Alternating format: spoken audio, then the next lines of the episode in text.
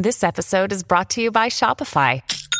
Forget the frustration of picking commerce platforms when you switch your business to Shopify, the global commerce platform that supercharges your selling wherever you sell. With Shopify, you'll harness the same intuitive features, trusted apps, and powerful analytics used by the world's leading brands. Sign up today for your $1 per month trial period at shopify.com slash tech, all lowercase. That's shopify.com slash tech. Por la verdad y por Honduras. Comienza Críticas con Café con Rómulo Matamoros. Hola, ¿qué tal? Buenas tardes, buenas noches y buenos días. Bienvenidos a Críticas con Café, qué bueno que estén con nosotros. Hoy, jueves 17 de marzo de 2022. Transmitimos desde la capital de la República de Honduras, Tegucigalpa y Comayagüela. A la gente le ha sorprendido, y con sobrada razón, que el expresidente de la República no solo ha llegado bien trajeado a la Corte Suprema de Justicia, unos dicen respetó la figura presidencial cuando se le citó a la audiencia para conocer las pruebas del por qué se solicitó su extradición. Pero no solo eso, sino que la gente está, está atando cabos, haciendo asociaciones y, y, y relaciones del por qué el expresidente, como cualquier ciudadano, como cualquier togado, magistrado, juez o a saber qué otro cargo hay en la Corte Suprema de Justicia, usando las instalaciones, la oficina del propio presidente de ese poder del Estado, el señor Argueta, como que no está pasando nada, como que la extradición que ha pedido Estados Unidos y lo que se ventila aquí ante el juez natural que se nombró por el Poder Judicial es algo natural para él y que no es objeto de un delito. Y libremente se puede utilizar el término porque así sucedió en la Corte Suprema. El expresidente utilizando, no se sabe si teléfonos o cámaras o no sé qué, del Poder Judicial, transmite un mensaje a los hondureños que a pesar de que el juez dio luz verde para su extradición, él sigue disfrutando de esas amistades y de esas relaciones de las personas que puso en esos cargos. A saber qué mensaje él está transmitiendo el grupo de narcotraficantes que él estaba encabezando. Como que no ha pasado nada llegó bien trajeado él a dirigir ese mensaje. A decir que lo que, lo que sucedió no es así porque no tienen pruebas allá en los Estados Unidos. Lo que ha venido diciendo siempre. Utilizando y usando el nombre de Dios también. Lo mismo la, la, la, la ex primera dama. La ex primera dama Ana, García no se sabe si es que, es que quiere aspirar o, es que le están heredando la, la cosa. Seguimos confiando en nuestro Dios. Él cumplirá su propósito, dijo en un, en un tuit, en nuestras vidas y nos renovará nuestras fuerzas cada día. Agradecida, dice Ana García, por todas las oraciones y mensajes de apoyo que hemos recibido como me dijeron muchos hondureños ayer, no estamos solos, gracias de todo corazón, dice. Pero los que confían en el Señor renovarán sus fuerzas, volarán como las águilas, correrán y no se fatigarán, caminarán y no se cansarán. Isaías 40, 31. Doña Ana García anda en su, en su, en su, en su rollo. Pero el abogado Ramón Barrios, quien es diputado, ha escrito también en su cuenta de Twitter. Y dice que el titular del Ministerio Público debe ser coherente con sus actuaciones y en igual de tratamientos con otros extraditables. Proceder de inmediato con el aseguramiento de bienes del expresidente Juan Orlando Hernández.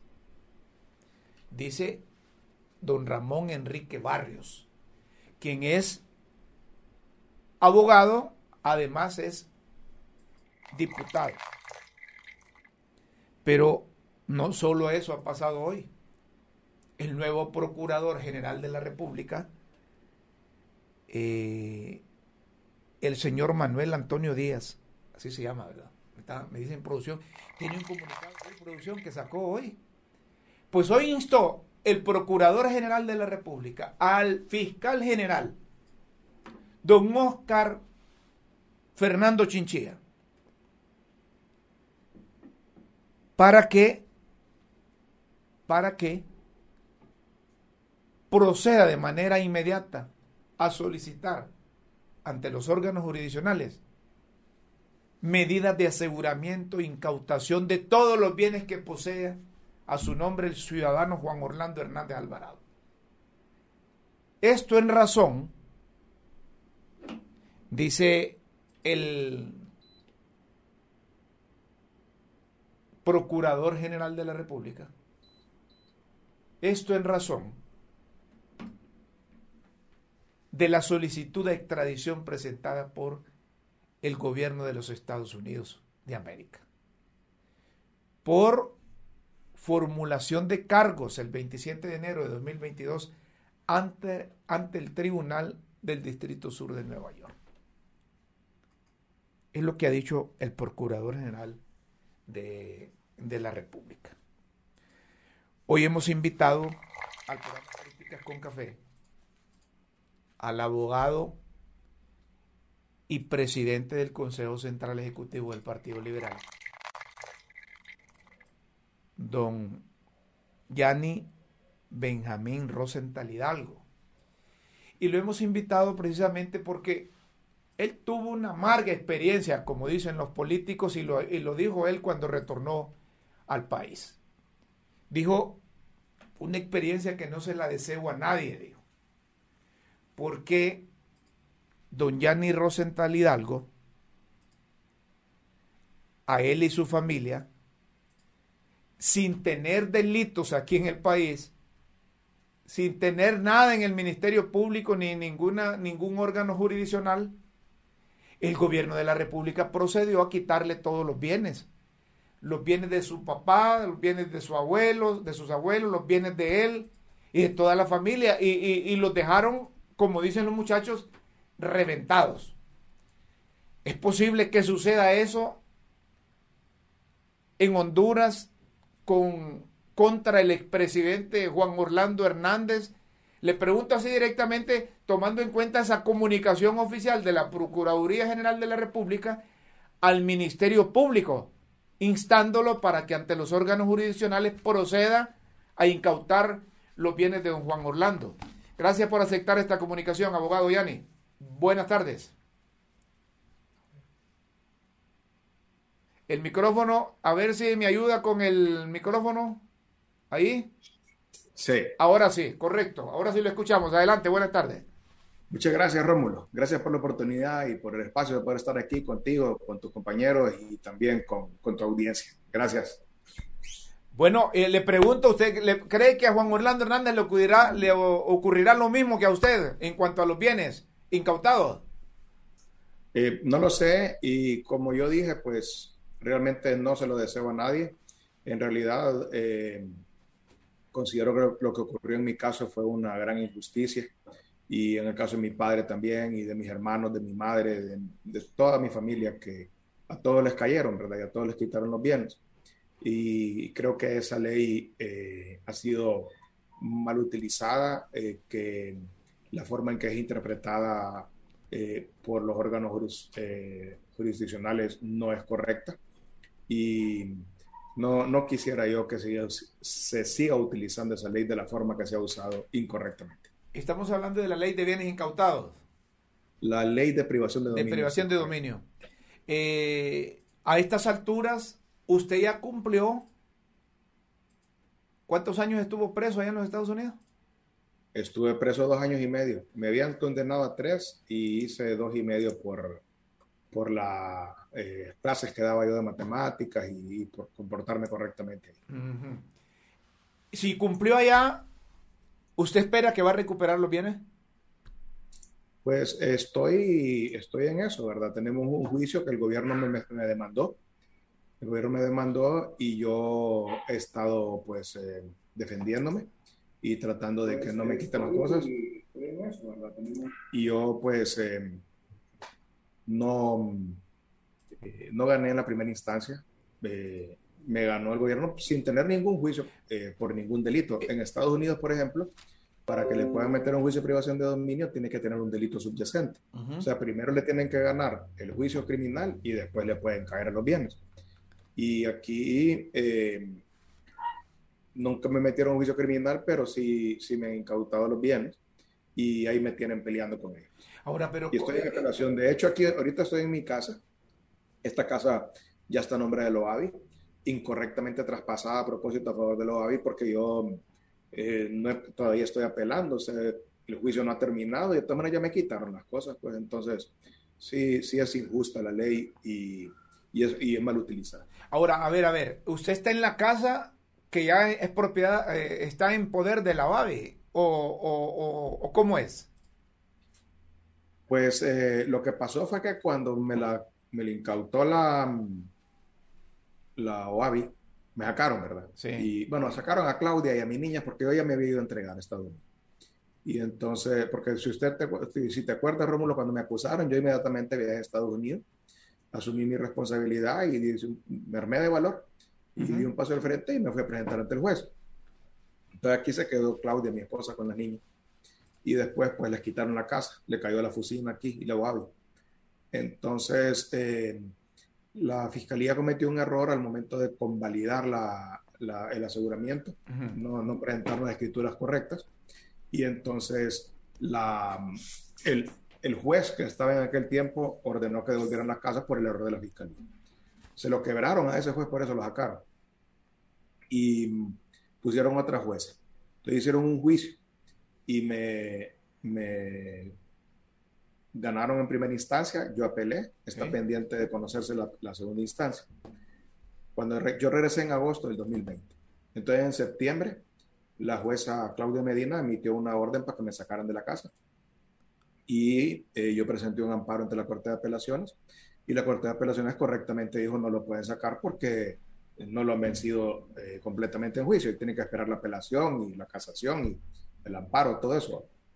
Lo que no entiendo, lo que no entiendo, don Yanni, es cómo hoy el gobierno lo está acusando a usted, en base o por qué, y que usted está defendiendo. Pues eh, en base a mi caso en Estados Unidos, pero allá, allá me pusieron una multa a mí, pues. Y usted, y, usted cumplió eso, pues. Y allá me pusieron una privación de dominio. Entonces aquí es una doble. Eh, sí. Eh, pena o sanción por el mismo caso. Es correcto. Es una doble sanción por el mismo caso.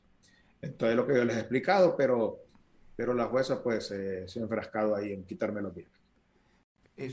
lo que no entendemos es eso y quizá tenga razón cuando dice usted que esa, esa ley de incautación de bienes eh, debe buscarse de una forma porque eh, debería ser vencido en juicio primero para que se lo, se lo quiten. Y si aquí no tiene ningún juicio, no tiene ningún juicio, eh, no se entiende por qué le incautan bienes aquí.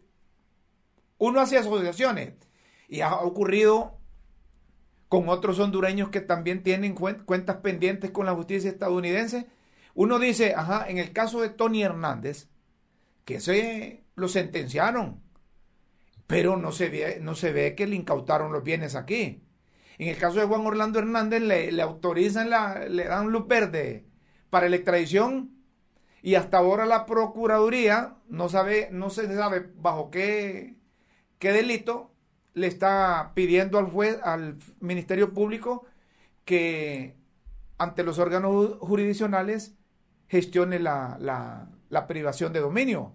Entonces, algo malo está pasando, está ocurriendo o mala interpretación de esa ley, don Yanni. Es una mala interpretación porque la ley tiene tres componentes. Tiene un componente de aseguramiento, un componente de confiscación y un componente de privación definitiva. El primero, el, el de componente de aseguramiento, quiere decir que le ponen, le deberían de poner como una medida precautoria en el, en el registro, como es un embargo precautorio, como es una prohibición para acelerar actos y contratos, pero que no le quitan las cosas, sino que solamente es que, que le, le, prohíben venderlas. Eh, en segundo lugar, eh, está la confiscación, que es cuando le quitan el bien. Sí. Y el tercer lugar es la privación definitiva, que es cuando ya, ya lo pierde completamente. Entonces, eh, la confiscación debería caber únicamente en los casos en que los bienes son capturados eh, infraganti. Como por ejemplo, si va un camión cargado de droga y lo agarran, pues obviamente tienen que confiscar el camión. O si llegan a una bodega o una casa que está llena de droga o una finca, entonces también tienen que confiscarla porque los agarraron con las manos en la masa. Pero aquí la, la fiscalía, a través de la FESCO, eh, lo que hace es ir y incautar los bienes y dice que los está asegurando. Pero saca a la gente de las casas, pues y se los alquila a otros y, deja a la gente en la calle.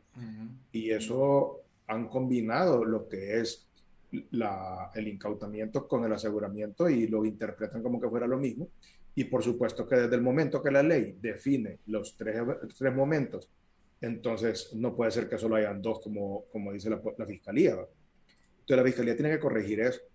El, Congreso debería interpretar la ley. Es una simple interpretación y establecer y aclarar que el aseguramiento no es una incautación. Óigame, abogado, ¿y usted tiene esperanzas que puede darle vuelta a ese proceso para recuperar sus bienes? Dios es justo y creo que al final se va a dar justicia en este caso, que pues también eh, hay un cambio de gobierno y esperamos que el gobierno que venga sea más justo. Eh, el gobierno pasado fue muy abusivo. Es muy interesante que este gobierno eh, no le está asegurando los bienes a Juan Orlando Hernández a pesar de, de todo lo, por lo que ha pasado. Y y a pesar de que el gobierno de Juan Orlando sí le trató de quitar la casa a Mel Zelaya, creo que se la tiene embargada, casi se la quita. Sí, se la tiene embargada, dijo don Manuel, sí. Sí, pues estamos viendo que es un gobierno diferente, ¿verdad? Y de hecho, mire, yo fui parte del gobierno eh, de Mel Zelaya cuando él era liberal, en el 2006 al 2010. Me acuerdo, fue secretario de la presidencia. Sí, y ese gobierno nunca le incautó un bien a nadie, nunca le aseguró un bien a nadie. Eh, no, que decían, ay, que van a ser comunistas y que van a andar quitando cosas y todo. No, no, no ocurrió eso. Entonces, eh, esperamos que este gobierno sea más justo que el que sea. Vamos a lo, que usted experimentó allá. ¿Qué, ¿Qué, le espera a don Juan Orlando Hernández que va para allá? Eso de estar en las cárceles de Estados Unidos Usted que estuvo allá, como dice la gente popularmente, en el mamo, se encontró con todos esos tiburones, esos, esos narcos, esos léperos, traficantes de armas, de narcotraficantes y todos eso. ¿Con quién se encontró allá o no tuvo la, oportunidad? ¿Cómo es la cosa? Yo eh, quiero contarle que en Estados Unidos hay varios sistemas judiciales, porque cada estado tiene su sistema judicial. Y luego está el sistema nacional, que es el sistema federal. Entonces, los que vamos de Honduras, eh, vamos obviamente al sistema federal. Eh, el sistema federal tiene cuatro tipos de cárceles. Tiene máxima seguridad, que es eh, súper segura la cárcel, ¿verdad? Para presos muy peligrosos. Tiene media seguridad, que también es una cárcel muy segura para presos intermedios, digamos. Tiene baja seguridad, que es una cárcel donde ya las medidas de seguridad son muy bajas y de ahí tiene mínima, que es una cárcel que ni cerco tiene. Parece como un campo de golf. Entonces, eh, lo que ocurrió fue que eh, a mí, pues, eh, por el tipo de delito lo mandan a uno a mínima o a baja. Y los otros hondureños que hay allá, por, como están condenados de delitos de narcotráfico, entonces están en otras cárceles. solo dos hondureños que ya tenían bastante tiempo de estar. Eh, si uno se porta bien, aunque lo primero lo pueden mandar a la de máximo. Máxima seguridad, pero si se porta bien lo van, lo van trasladando. dos años y no se mete a ningún problema, trabaja duro, porque ahí hay trabajo, y le pagan creo que 6 dólares al mes, pero trabaja, y además eh, eh, hace caso y, todo, pues entonces lo pueden bajar, lo bajan a una de media. Otros dos años portándose bien, lo pueden volver a bajar. Ahora, si se mete a una pelea, va para arriba otra vez, ¿verdad? O si lo agarran con un teléfono, va para arriba otra vez, o sea, para una cárcel más, eh, más, estricta. Entonces, eh, de, de, hondureños solo habían dos, un, un, piloto de unas lanchas rápidas y otro piloto de submarinos, que ya llevaban bastante tiempo en la prisión, y, y yo, bueno, y mi primo allá. Ah, y un mojado que lo habían agarrado varias veces y ya no, como que ya no lo aguantaban y entonces lo, lo metieron ahí. Y, y luego, pues, eh, eh, los demás hondureños estaban en otro tipo de prisión. Es difícil entonces lo que le espera a don Juan Orlando Hernández, tomando en cuenta que la acusación es por narcotráfico, por portación de armas, por eh, promover el, el, tráfico de, de, cocaína y otros delitos más. Y, y, cuando se extradita a un expresidente, la cosa es más complicado. Él, cuando eh, vi sus cargos, pues vi que, que, sí, el caso es muy delicado, muy complejo y sí está bajo más riesgo. Y obviamente, en Estados Unidos los jueces tienen atribución para dictar la sentencia que, que ellos consideren hasta un máximo. Entonces, por ejemplo, para lavado de activos, de 20 años para abajo. Y pueden tirar cero años si quieren. De hecho, en mi caso, los fiscales pedían que me dieran 72 meses, creo, y el juez me dio 36, que es la mitad. Y mi abogado le decía que no me, que me mandara allá para la casa, que me pusiera cero. Pero en los casos de narcotráfico son los únicos que tienen una sentencia mínima mandatoria. El caso de narcotráfico, si es más de 5 kilos de cocaína, tiene una mínima mandatoria de 10 años. Y el caso de narcotráfico portando armas automáticas tiene una sentencia mínima mandatoria de 30 años. Entonces el caso es, sumamente delicado. Existe, sin embargo, lo que llaman una válvula de alivio, eh, como una válvula de presión algo así, donde si usted eh, coopera con la fiscalía y contribuye con la fiscalía que ellos puedan arrestar otras personas o condenar otras personas. Y, y si usted... Eh, si es soplón Juan, Juan Orlando o canta, como dicen popularmente allá, vincula a otros, puede bajar su, sus años de cárcel. Así es. Sí, sí, el sistema americano permite eso. Eh, si si ocurre antes de que sea condenado, entonces lo llaman una eh, sección 5K1, eh, que es la sección de la ley que, que establece ese beneficio para el, para el, reo. Entonces, a la hora de la condena, la fiscalía le da una carta al juez y le dice, mire, este reo, este imputado nos ayudó en esto y esto, y entonces usted puede rebajarle por debajo del mínimo, mínimo mandatorio o le vamos a retirar un cargo. Por ejemplo, le podrían retirar el cargo de de tráfico con, con, armas automáticas y con eso le están quitando la, la pena de 30 años.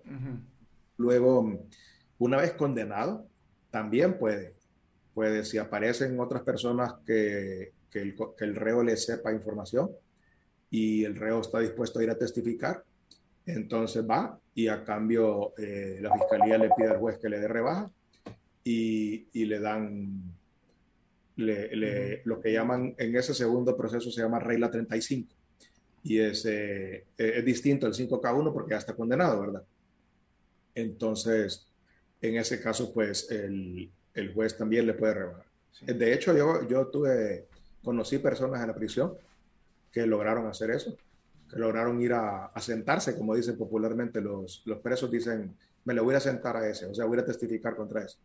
Y a cambio, pues, eh, consiguieron rebajas de entre 5 a 7 años cada uno de ellos por hacer eso. Ahora le pregunto, esa laraca que hace don Juan Orlando Hernández de aprovechar la amistad que tiene con el presidente de la Corte y después de conocer que va a ser extraditado, sale, con un, un mensaje en vídeo desde el poder eh, eh, judicial, ¿le abona a él o no le abona pensando en función de la ley de Estados Unidos? De, sobre eso no me puedo expresar porque eso depende del criterio de los fiscales. Lo que sí le puedo decir yo que, si usted se acuerda cuando, cuando yo fui acusado, antes de irme, eh, Renato me llamó, Renato Álvarez. Sí. Y, y, yo hablé en el programa de él y él me hizo varias preguntas. Y entonces en Estados Unidos tienen un procedimiento que le llaman discovery o descubrimiento y en ese, en ese procedimiento le entregan a uno todas las pruebas que tienen contra uno, sean buenas o sean malas. ¿Y ahí aparecen esas declaraciones? La grabación de lo que yo hablé, donde Renato me lo pusieron como que era una prueba que podrían utilizar contra mí o que ah. podría utilizar yo para defenderme también. Porque le tienen que dar las pruebas, sean, aunque lo, lo exculpen al, al reo, le tienen que entregar la prueba. Eso se llama ley Brady. Sí. Es decir, que don, don Juan Orlando Hernández va a tener eh, esos documentos allá también por parte del gobierno de los Estados Unidos, más bien de la Fiscalía del Distrito Sur de Nueva York, se les va a entregar. Mire, usted estaba diciendo que nosotros no tenemos pruebas, le puede más bien eh, eh, ir, ir mal al hombre con esa cosa.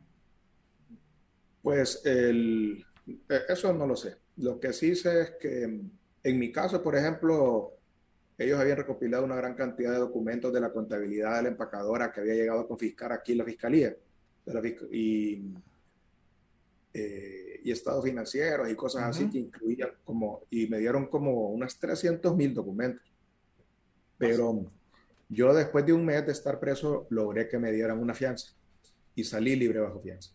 Entonces yo pasaba en la oficina de mi abogado en la computadora leyendo las pruebas y diciéndole, mira, esto no es así, esto no es así. Entonces eso me permitió a mí poderme quitar los tres cargos de, lavado que yo tenía. Y, logré que únicamente me condenaran de un cargo de, transar con bienes de procedencia ilegítima. Transar con bienes de procedencia ilegítima. Sí.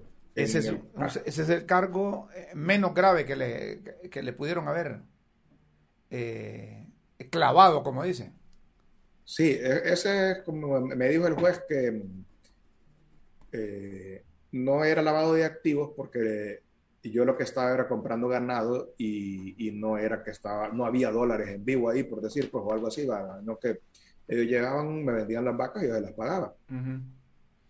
Pero me dijo el juez que, tampoco es que yo me podía ser el, el que no sabía que, a qué se dedicaba esa gente y que entonces por eso me, me, condenaba. Pero fue una condena leve por eso. Entonces, en el caso de, de, los imputados por narcotráfico, es más difícil conseguir fianza. Y cuando se pelea, a mí me sirvió mucho que yo, antes de que viniera la orden de extradición, como yo me di cuenta que tenía el requerimiento, entonces yo me fui allá y me presenté antes. eso, ¿Eso sirvió para bajar algo? Sí, sí, porque desde que yo llegué allá, el, el abogado mío, que era Pilos, era Pilas, le dijo el juez, mira, aquí se lo traigo, le dice, y a él ni lo han mandado a pedir, pues y el hombre viene a presentar. Entonces el juez dijo, bueno, este está viniendo a asumir su responsabilidad, es una persona que enfrenta sus errores, entonces le voy a dar fianza. Me metió como tres semanas, cuatro semanas preso, de ahí me dio la fianza, y de ahí me pasé como dos años yo con ese caso, y de ahí me condenó.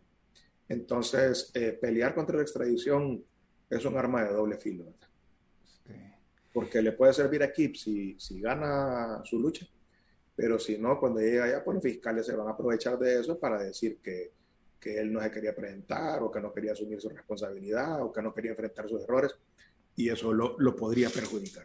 No estoy diciendo que, que, va a ser así, pero es, es un riesgo. ¿Le, le, sirve ese consejo a, a, a, don Juan Orlando? ¿Y qué consejo le daría a los abogados? Y porque a estas alturas debe tener abogados, un pool de abogados allá, ¿verdad? Porque es complicado allá en los Estados Unidos. No, para mí, yo como le voy a dar consejos a un abogado americano experto en este tema, más bien ellos son los que saben lo que, lo que tienen que hacer. Yo no... No decía los abogados de Juan Orlando aquí, los de los hondureños, porque eh, o, no llevan a nadie, allá tienen un, pool de abogados profesionales ahí en Estados Unidos. No, los abogados de aquí no pueden ejercer en Estados Unidos, allá tienen que tener otros abogados. Y los que tiene aquí son, son buenos, ¿verdad? O sea, en, en derecho penal, eh, los abogados que yo vi ayer ahí... Era lo mejor. Sí, saben mucho más que yo de derecho penal. Son de lo mejor que hay en Teo. Por lo menos enredaron la cosa ahí y lo tienen ahí un par de días más. Óigame, y aquí me preguntan, ¿y es cierto eso del consejo del, del jabón? Ahí en la cárcel. Eso, es en las películas viejas que sale eso. Ahora hay, jabón líquido en las prisiones.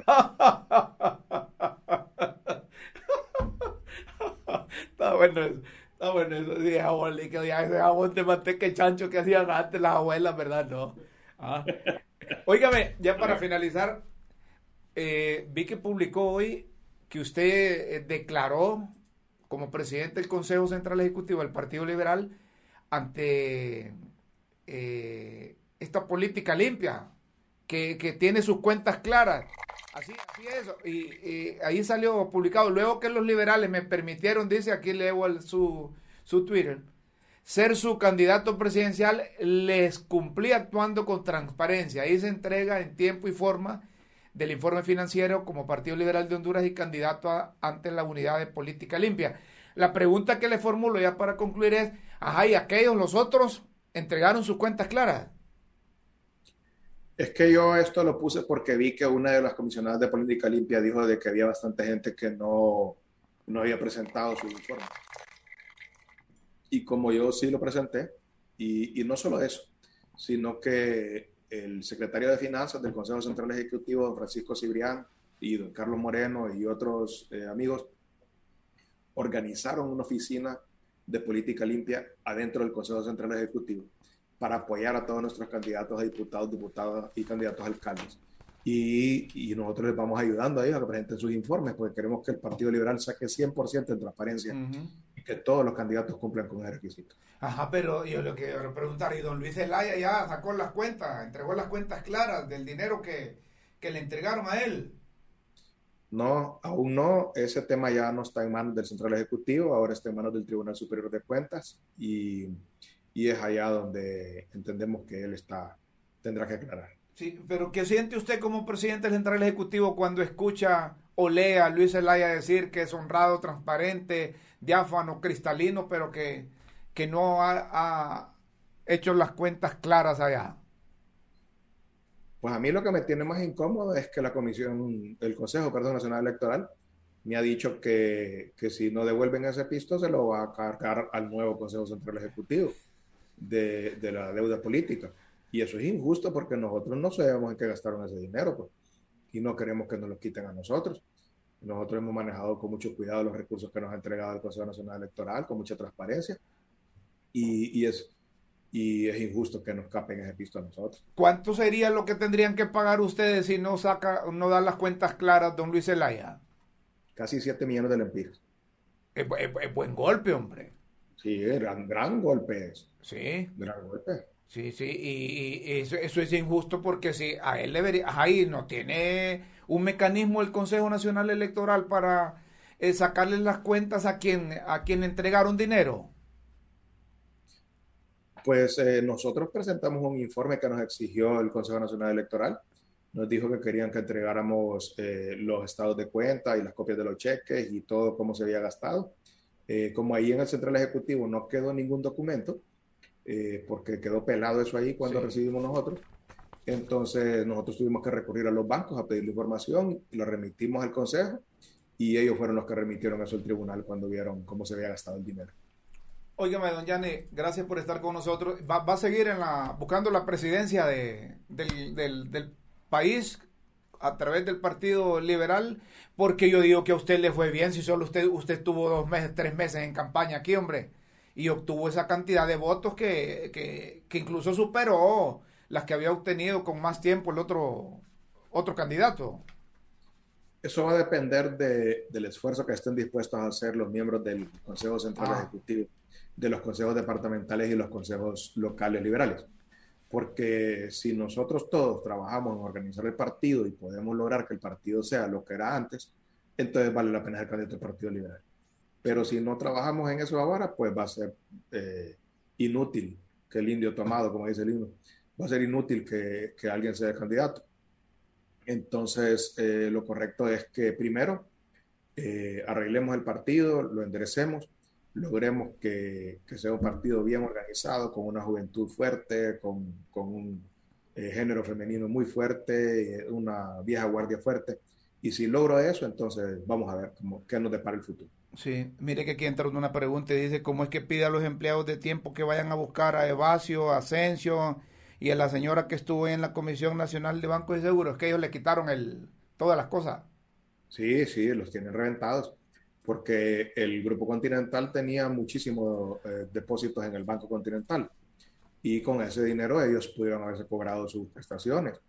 Y, y esas personas que usted mencionó ahí se negaron a devolverle esos recursos al Grupo Continental y a quien fregaron fue a los trabajadores de Aerotiempo. Sí. Entonces ellos son los culpables y a mí me, me acusan y me reclaman. Yo ni estaba aquí cuando todo eso, ¿verdad? Pero los trabajadores de Aerotiempo, como yo soy político, a mí es que me vuelan leña.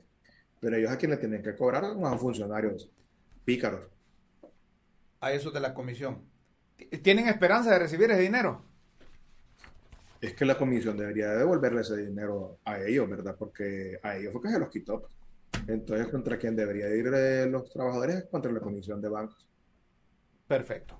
Don Yanni, gracias por aceptar esta comunicación de críticas con café. Éxitos. Ojalá recupere sus bienes. Ojalá eh, siga en política ahí aspirando a ser presidente de la República. Eh, si sumamos lo que hizo en poco tiempo, yo creo que le puede ir mejor en una próxima contienda electoral. Un fuerte abrazo y gracias por aceptar esta comunicación. Muchas gracias, Rómulo. Un placer. Don Yanni Rosenthal Hidalgo, presidente del Consejo Central Ejecutivo del Partido Liberal de Honduras. Hay buenas noticias en el país, hombre. Hay buenas noticias en el país porque se han recibido vacunas contra la COVID-19 procedente de los Estados Unidos. Honduras recibe donación de vacunas. Esto por a través del mecanismo COVAX. ¿Qué cantidad de Ajá, ahí dicen que 349.830 dosis de vacunas contra COVID-19 de la farmacéutica Pfizer producto de donación del gobierno de los Estados Unidos por medio del mecanismo COVAX. Esta donación será entregada en tres lotes que está previsto llegar al país en los días 16, 17 y 18 de marzo.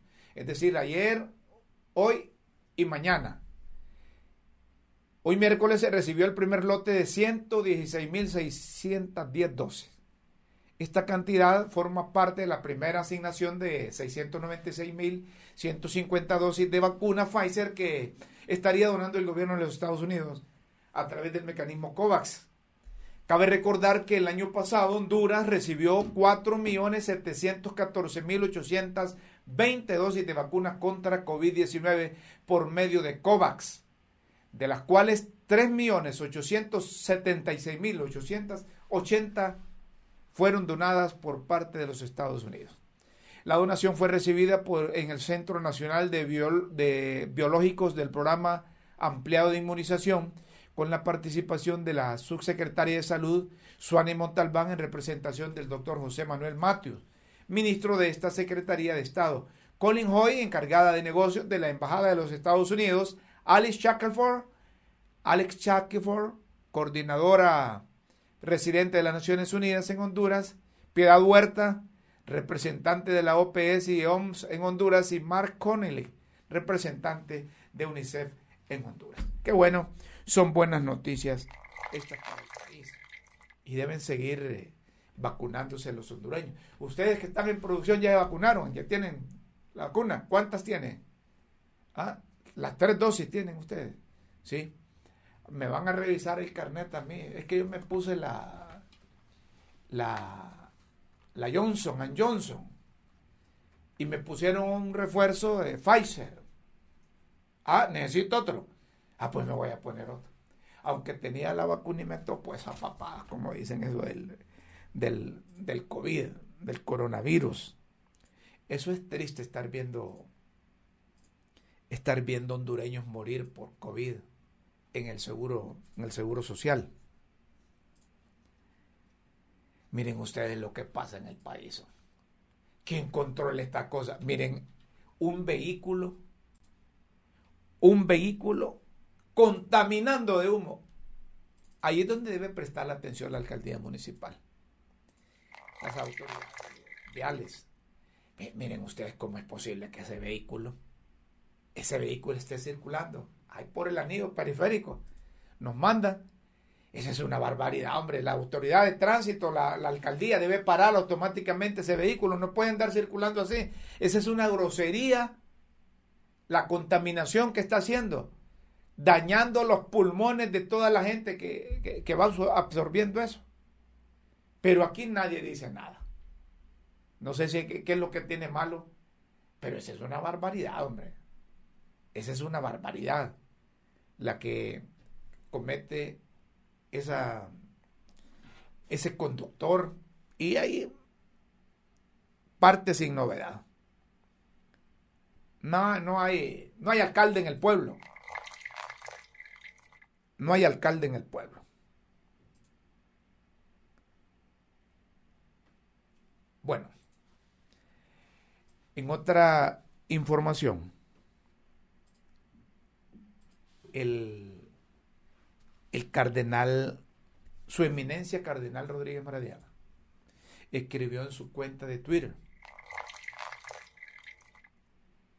es triste que en Honduras, dice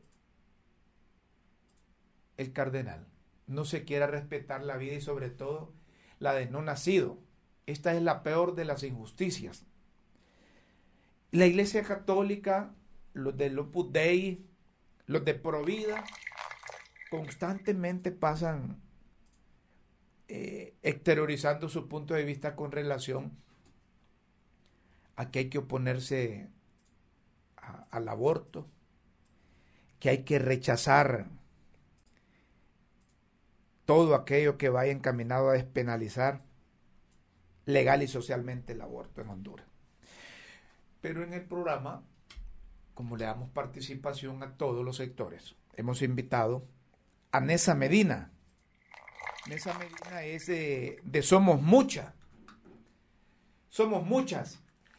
En esa, eh, primero, esta organización, ¿cómo opera? ¿Es, organización no gubernamental eh, eh, o cómo funciona en el país? Gracias por aceptar esta comunicación de Críticas con Café. Buenas tardes. Buenas tardes, Rómulo, y a la audiencia que fielmente escucha el programa. Somos muchas, es una plataforma. Entonces, en las plataformas hay organizaciones, hay colectivas y hay personas como yo, sí. que estamos a título individual. ¿Cuántas integran esa plataforma de Somos Muchas? A título individual hay 40 personas y cerca de 30 organizaciones de forma activa Aparte de eso están las aliadas que suman más de 200. Sí, 200 organizaciones aliadas. Personas. Personas. sí. sí. Eh, eh, la lucha de ustedes en cuanto al aborto y en cuanto a, la PAE, ¿cuál es hoy en día, en pleno siglo XXI? En pleno siglo XXI lo que nosotras buscamos es que la maternidad sea una decisión y no una imposición. Ese es nuestro objetivo que podamos crear un país en donde existan las condiciones que le permitan, de verdadcita, de verdad, que la gente pueda decidir cuándo, cómo, con quién ser o no madres. Para eso, los estudios nos dejan claro cuál es el camino. Educación sexual científica en todas las etapas del sistema educativo. Nos dice como segunda eh, objetivo, ¿verdad? Es tener acceso pleno a anticonceptivos modernos. Ya sabemos que eso del ritmo, hay, hay montón que nacimos gracias al método del ritmo. El, método del ritmo es el que usaban los abuelos. Lo que sí, nuestros abuelos que tenían muchísimos más hijos de los que en algún momento planeaban o, o decidían. Sí. Entonces, acceso a anticonceptivos modernos. Y en esa partecita es que entra la PAE, la pastilla del día siguiente, que es una pastilla anticonceptiva que puede funcionar los, hasta los 3, 4 días siguientes después de la relación sexual. Aquí hay un miedo porque no se nos enseñó, por eso es importante, mira el paso anterior, la educación sexual, no se nos enseñó que la eh, fecundación no es inmediata, sino que puede tomar varios días. Por eso es que la PAE funciona, porque puede tomar hasta cinco días en fecundarse. Entonces, si se toma ese anticonceptivo después de la relación sexual, no ocurre embarazo. Incluso el doctor que la prohibió en aquel momento, en el 2009, eh, Mario Noé Villafranca, ya reconoció públicamente que él hizo un error y que él ahora sabe, ya leyó los estudios actualizados de que la PAE es anticonceptiva. No solo eso, es el único método anticonceptivo que puede prevenir un embarazo por violación. Y la Organización Mundial de la Salud dice que debe de ser un medicamento prioritario en los almacenes de salud pública de los países, por, esa, por esta condición que tiene.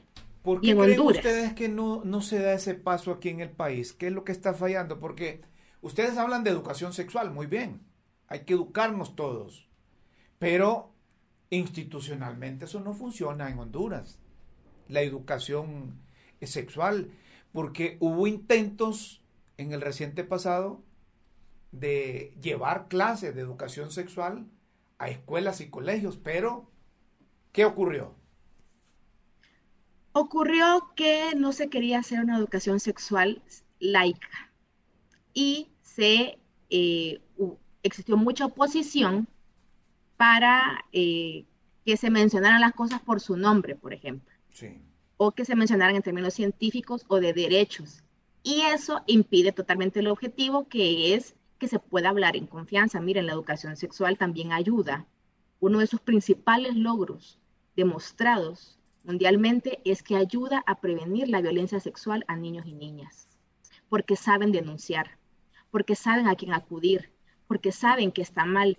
Eso en un país en donde el 60% de las denuncias por violación sexual son a niñas de 10 a 14 años, debería de motivar, de ser motivo suficiente. Hay muchos motivos, pero no hay voluntad política porque se cree. Hay, hay mucho miedo a tener una población educada plenamente. Y yo quisiera eh, resaltar que el pasado 8 de marzo, esta iniciativa de ley fue nuevamente propuesta por la diputada Shirley Arreaga, si no me equivoco, en la jornada de eh, propuestas de leyes a favor de, de, los derechos de las mujeres, porque es una prioridad y esperamos voluntad política.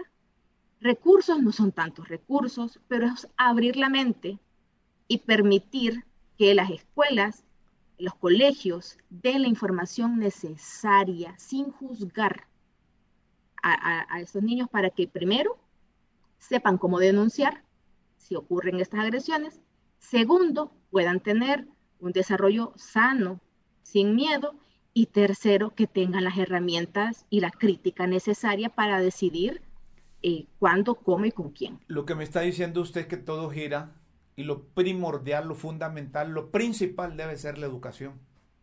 Después se puede hablar de pastillas, de aborto y de cualquier otra cosa, pero que hemos fallado ahí. Algo así como que estamos atacando eh, las consecuencias y no las causas de, de lo que padecen las mujeres, de lo que padecen las familias en Honduras. Sí, yo creo que podemos hablar de todo al mismo tiempo. No hace daño.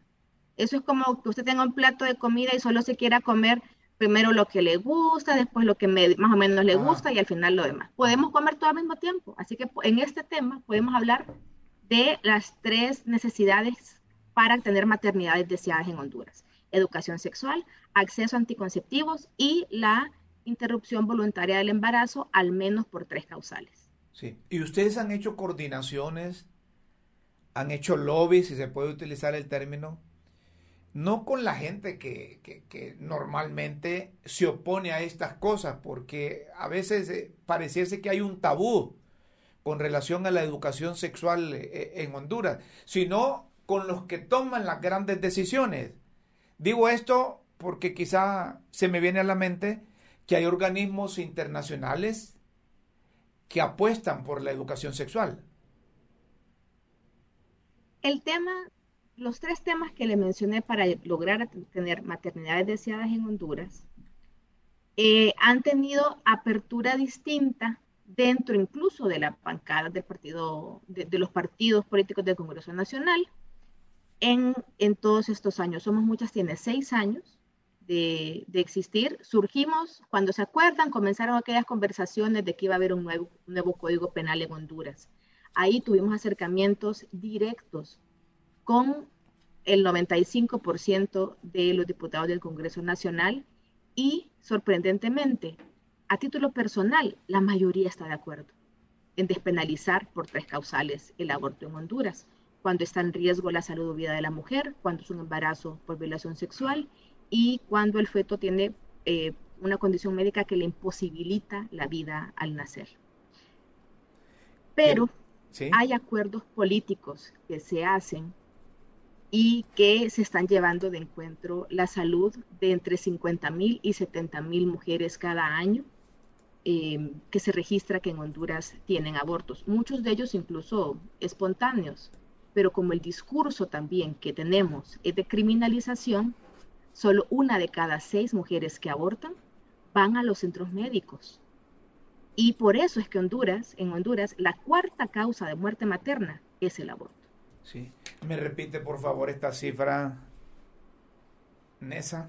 De 50 a Entre 50 y 70 mil mujeres eh, abortan en Honduras cada año.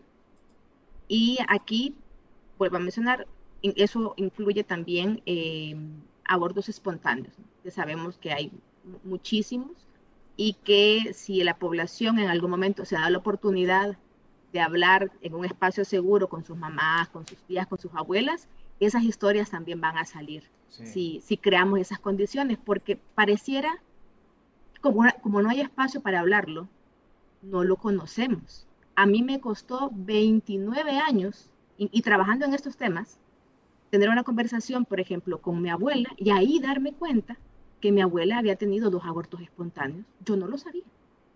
Pero nunca habíamos, se tuvo que ir la luz ese día. Mire, para que tuviéramos esta conversación a fondo, ella y yo. Sí. Óigame, pero usted dice que 50, 70 mil mujeres abortan. Esto es anualmente, me dice. Anualmente. Anualmente. Y una o el 1% apenas acuden donde un médico. Una de cada seis. Una de cada seis. Una de cada seis logra asistir a un, a un centro médico, usualmente públicos. Y lo que hemos visto es que em, en Honduras, por ejemplo, hay mujeres, alrededor de 70 mujeres criminalizadas por abortar. ¿Quiénes son estas mujeres? ¿Quiénes las denuncian, por ejemplo? Las denuncian en su mayoría personal de salud o administrativo del sistema de salud. Entonces no les dan la, la atención que merecen e incluso, como hemos visto, hay unas fotos terribles de, mujeres capturadas que todavía están en su bata de, hospital y que se usan casi como elemento para meterle fuego al debate y se está exponiendo a una mujer. ¿Quiénes son las mujeres criminalizadas por abortar en Honduras? Mire, son mujeres pobres. Son mujeres migrantes de zonas rurales a zonas urbanas. Son mujeres que eh, realizan trabajo doméstico remunerado o no. Y la mayoría de ellas de los casos que también somos muchas y otras organizaciones han acompañado, son mujeres en las que el Estado nunca apareció. No apareció para garantizarles educación, no apareció para garantizarles atención por violencia sexual, pero aparece para criminalizarla. Y ahí el Estado es bien eficiente. En muchas de ellas ni siquiera tenían servicios públicos en sus hogares. Entonces es en un país en que las condena a tener embarazos forzados, que se ven en la situación de abortar, pero incluso con abortos espontáneos, como ocurrió un caso eh, el año pasado de una mujer que estuvo criminalizada 12 años, yendo a firmar cada semana porque por desnutrición tuvo un aborto espontáneo. Y la condenaron y nunca le hicieron un juicio. Esa mujer no pudo trabajar, tuvo que salir de su comunidad. Esa es la realidad que ocurre aquí. Y la capacidad, y la capacidad productiva después de un aborto, en el caso de las mujeres hondureñas, ¿cuáles se han hecho análisis, estudios?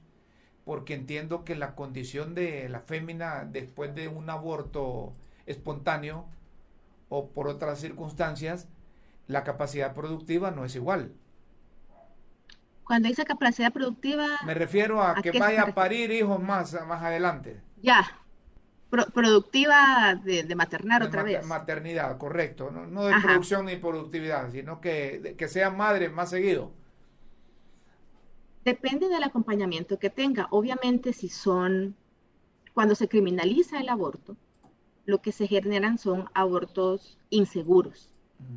Y ahí es donde entran esas historias que hemos escuchado eh, de, hierbas o que se insertan objetos cortopunzantes, em, eso genera infecciones, pero una interrupción de embarazo, como son la mayoría en los países por medicamentos, hasta los primeros 3, 4 meses, no impide de ninguna forma eh, la fertilidad porque la Organización Mundial de la Salud incluso establece en su protocolo cuál es la forma segura de interrumpir eh, un embarazo, específicamente con medicamentos, lo digo porque son en los primeros meses y es la mayoría del, tiempo en donde ocurren los abortos, y si se hace acompañado de forma segura, no hay ninguna consecuencia, absolutamente ninguna. Y eso está demostrado, por ejemplo, en países que tienen eh, legalización, como, como Uruguay, por ejemplo, en donde se legalizó, ¿y sabe qué ocurrió?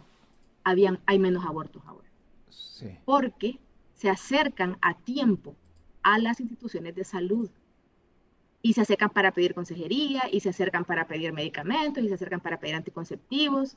Entonces, legalizar es sacar de esa caja oscura, mala, de la que no se habla, y cuando comencemos a hablar también de abortos espontáneos, cuando comencemos a hablar de maternidad deseada, cuando comencemos a hablar de relaciones consentidas, tendremos menos maternidades forzadas.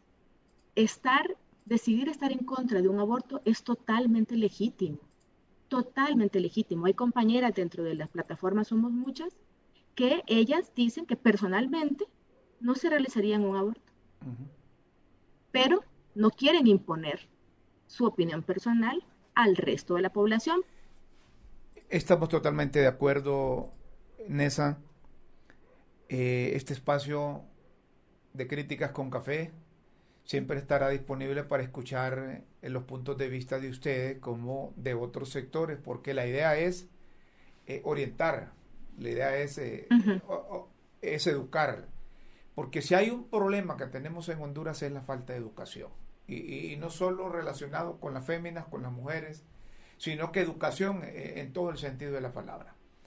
Y quiero finalizar con usted preguntándole cuál es el principal obstáculo que sienten ustedes como somos muchas que se encuentran en el país para eh, que se despenalice eh, el aborto y que se permita el uso de la píldora anticonceptiva?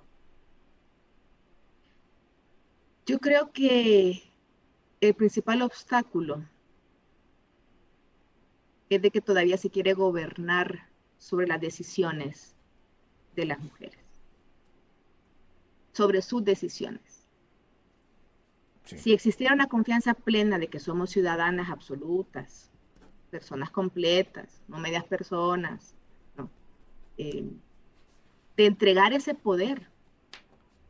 Porque si nos ponemos a pensar, y esto, esto lo digo en, las, en quienes ostentan el poder, que son las personas que toman la decisión y que pueden cambiar la vida de toda la población. Porque si vamos a la población y le preguntamos, la gente está a favor de que la maternidad sea deseada. La gente, mucha gente está en contra del aborto, por ejemplo. Está bien. Tienen, su, su, derecho, correcto. Totalmente. Pero la gente también, hicimos una encuesta con Lewot el año pasado, el 61% de la población hondureña está en contra, en contra de que se criminalicen a todas las mujeres por abortar. Entonces se está en contra, se está manipulando la información, porque una cosa es estar en contra de, de decidir abortar o no, y otra es la criminalización o el que las mujeres vayan a la cárcel. Es distinto, no es lo mismo. Entonces saquemos un poco la, conversación de ahí, llevémosla hacia la empatía, salir un poquito también del privilegio que cada quien tiene. Yo puedo ir a la universidad, puedo leer, tengo computadora. Eso no pasa con la mayoría de la población en un país donde el 70% está en la pobreza. A quienes gobiernan, decirles que no gobiernen desde su privilegio y que reconozcan que el camino es la solidaridad y la empatía y las maternidades deseadas son parte de ese camino para que Honduras tenga una verdadera democracia. Gracias por estar con nosotros aquí en Críticas con Café Nesa. Un fuerte abrazo y seguiremos en comunicación con ustedes. Totalmente. Saludos. Gracias, Nesa Medina, de la organización Somos Muchas. Y este programa se, eh, eh, se caracteriza precisamente por eso, por darle participación a todos los sectores. El derecho a decidir. Somos Muchas una plataforma de lucha por la despenalización legal y social del aborto en Honduras. Juntas por el derecho a decidir de cada niña y mujer en el país. Hay que educarnos. Hay que educar a la población. No se dice que se esté a favor o que se esté en contra, pero sí hay que conocer el pro y el contra de las cosas. En ese sentido, desde Críticas con Café los invitamos para que analicemos, interpretemos, veamos los pros y los contras. Porque debe ser sorprendente, sorprendente para todos que 50, de 50 a 70 mil personas abortan anualmente en el país. Esto es una grosería. Son vidas que se pierden. Y apenas una de cada seis de las que abortan tienen oportunidad ahí es donde un médico. Hablamos de Honduras y hablamos de las atenciones que se proporcionan en el país. Pero hay unas señoras, hay unas hondureñas que tienen la posibilidad de salir de Honduras. Es decir, abortar afuera del país. Porque tienen la posibilidad económica para contratar a un, a un médico en donde se permite el aborto.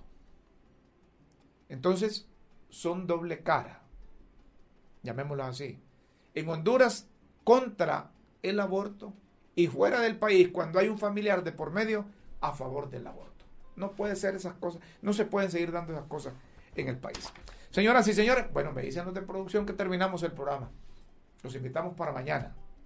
Mañana a las 5 de la tarde, de 5 a 6 de la tarde, críticas con café a través de las redes sociales, de lunes a viernes, desde la capital de la República de Honduras, Tegucigalpa y Comayagüela.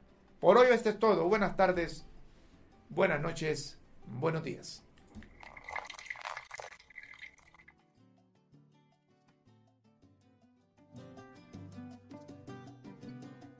Por la verdad y por Honduras. Finaliza Críticas con Café con Rómulo Matamoros.